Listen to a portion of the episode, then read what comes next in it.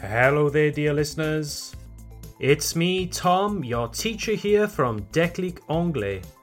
You are listening to the Déclic Anglais podcast, the podcast for intermediate francophone learners of English. Sit back, relax, and improve your listening comprehension skills. You're in good hands here. Don't forget your transcript, la transcription, the transcript. Download the free PDF from the notes for each episode or go to declicanglais.com slash podcast.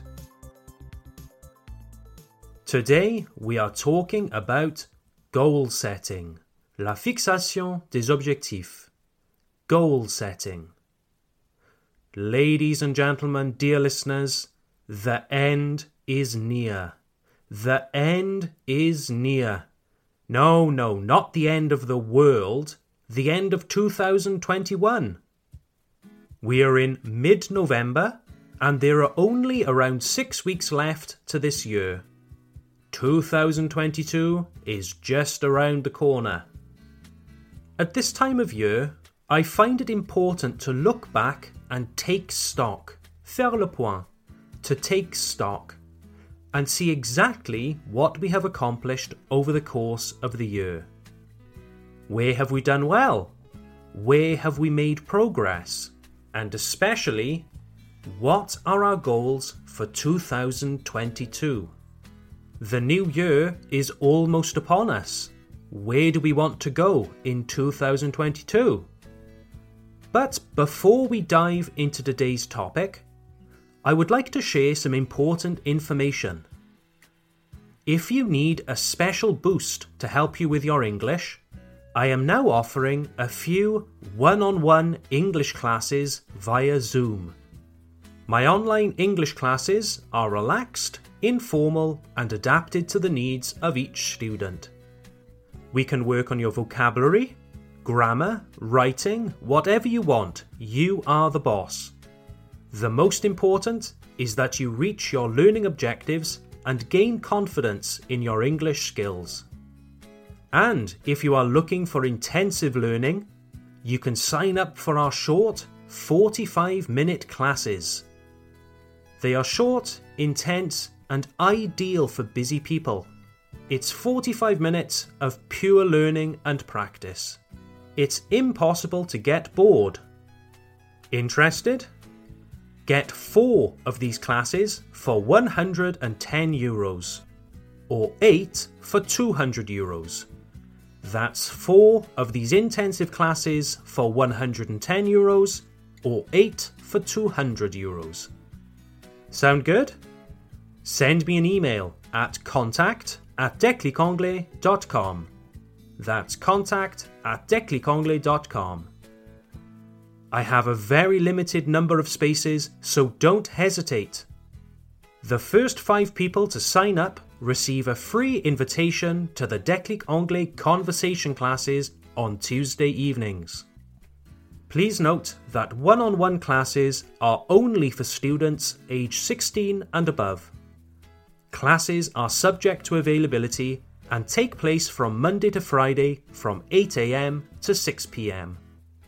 Unfortunately, we cannot accept payment through the CPF at this time.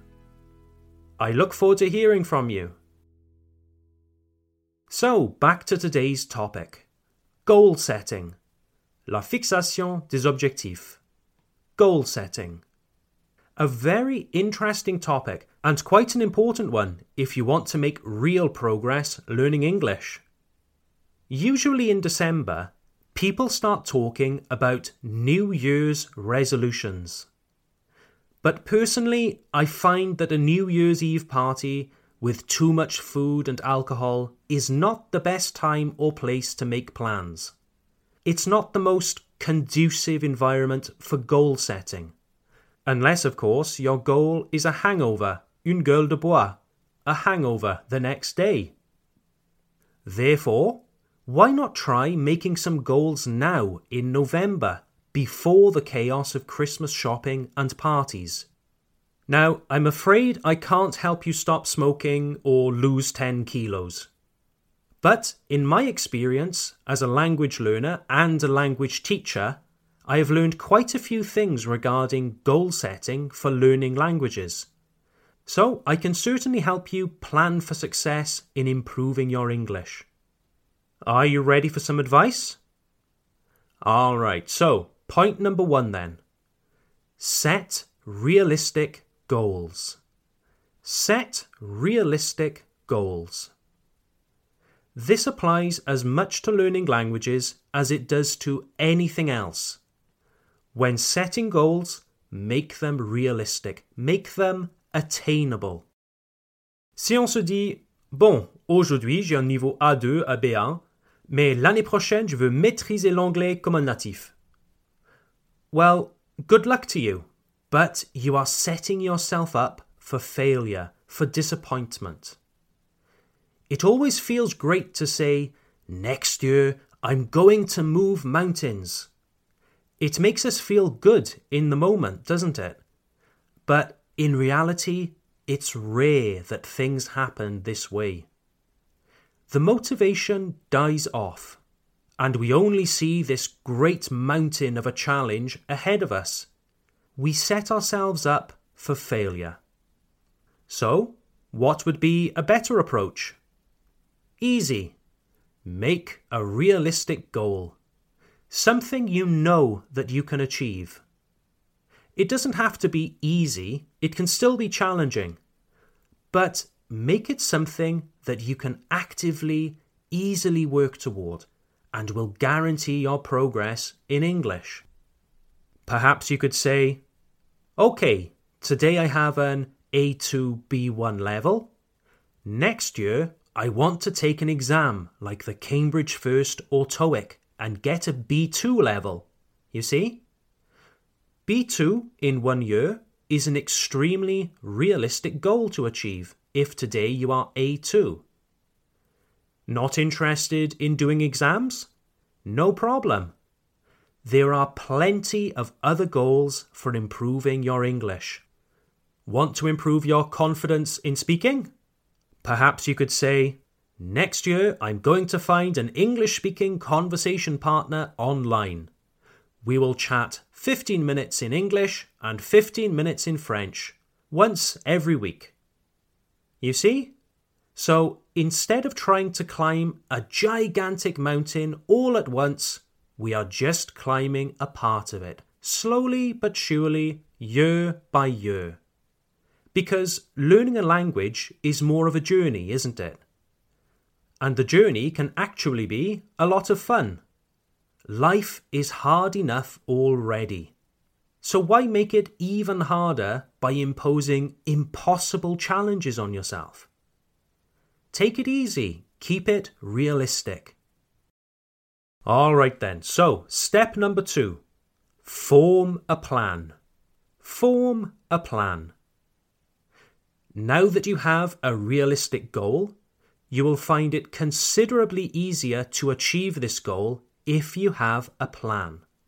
The plan doesn't need to be complicated, but it will give some structure towards helping you reach your objectives.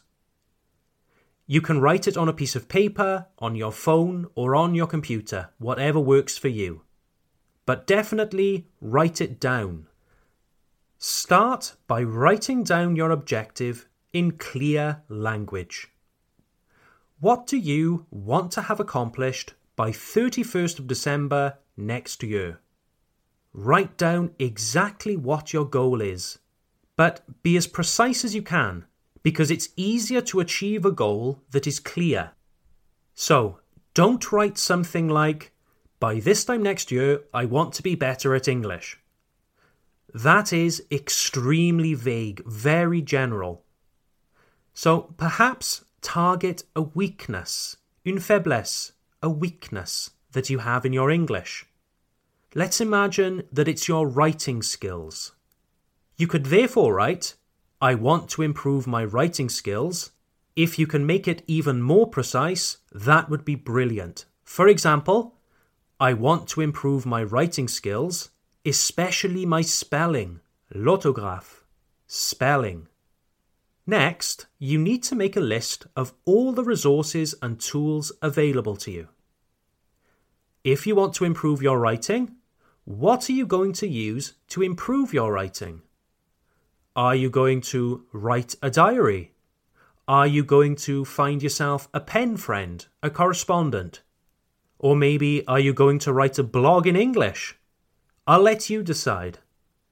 But knowing what resources you are going to use will improve your chances of success. Okay, so first set your goal out clearly.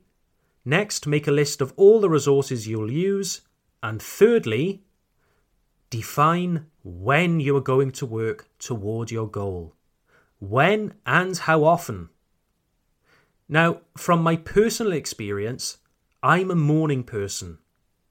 So when I'm studying or working on a project, the early morning is the best time for me. So work out exactly when the best time is for you.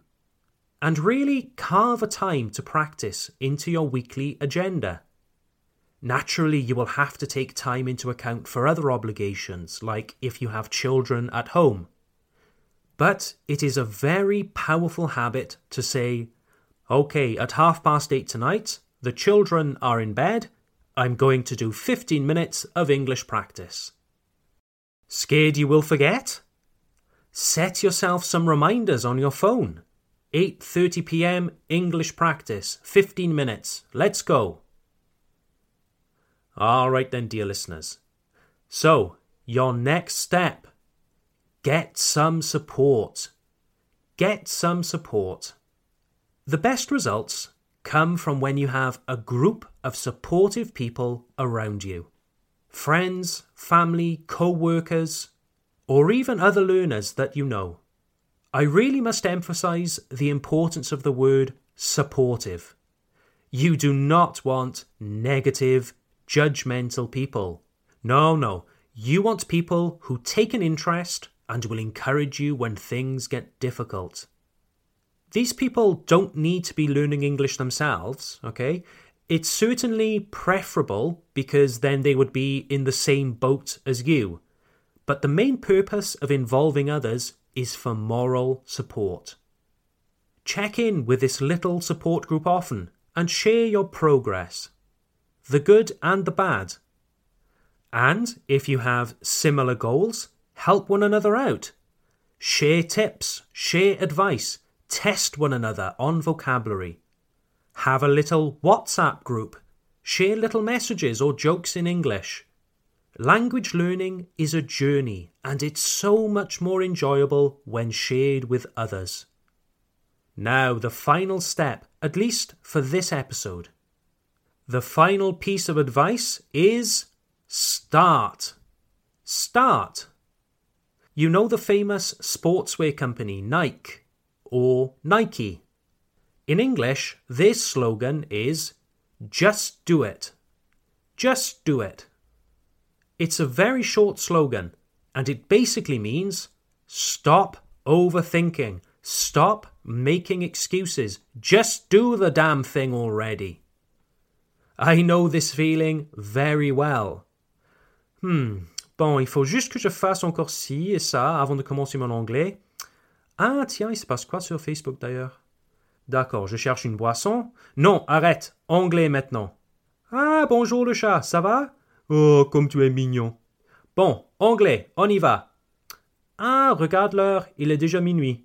Tant pis, il faut que j'aille au lit.